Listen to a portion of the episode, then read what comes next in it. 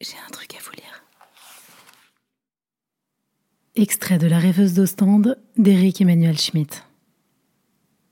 Pardonnez mon indiscrétion, monsieur, vous êtes seul? Je, je suis venu ici me remettre d'une séparation. Oh, je suis désolée, très désolée.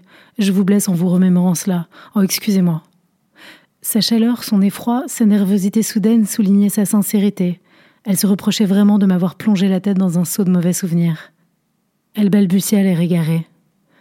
Au stand, c'est parfait pour un chagrin d'amour. N'est-ce pas? Vous pensez que je vais guérir ici? Elle me fixa en fronçant les sourcils. Guérir? Vous comptez guérir? Cicatriser, oui. Estimez-vous que vous allez y arriver? Oui, je le crois. C'est étrange, murmura-t-elle en me détaillant comme si elle ne m'avait jamais vue auparavant. La nièce fit vibrer les dernières marches de l'escalier sous son poids et débarqua, essoufflée, croisant ses bras courts sous sa poitrine informe pour me décocher d'un victorieux. Voilà, tu peux emménager. Tu as toutes les pièces à toi là-haut. Tu vas choisir ta chambre. Suis-moi, s'il vous plaît. Gerda va vous conduire, cher monsieur. Moi, depuis mes problèmes de santé, je ne m'occupe plus que du rez-de-chaussée. Ce qui vous permet de vous laisser à l'étage où vous serez à l'aise.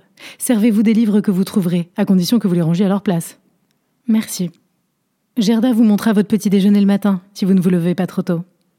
9h30, ça me conviendrait. Parfait. Alors bonsoir monsieur, et bon séjour. Quelle inspiration m'envahit. Je sentis qu'elle était le genre de femme qui attendait un baisement. Bien vu. Sitôt m'étais-je approché qu'elle me tendait un poignet sur lequel je m'inclinais selon l'usage. Sa nièce nous observa comme deux clowns, haussa les épaules, saisit les valises et commença l'ascension du tremblant escalier en bois verni. Quand je quittai le salon, la voix d'Emma Van A m'arrêta. Monsieur, je repense à vos paroles à l'instant lorsque vous estimiez que vous alliez cicatriser. Ne vous fourvoyez pas sur ma réaction, c'était de l'approbation. Je le souhaite. J'en serais même très contente. Merci, Madame Vanna. Moi aussi, j'en serais content. Parce que si vous vous en remettez, c'est que de toute façon, ça n'en valait pas la peine. J'en demeurais bouche bée.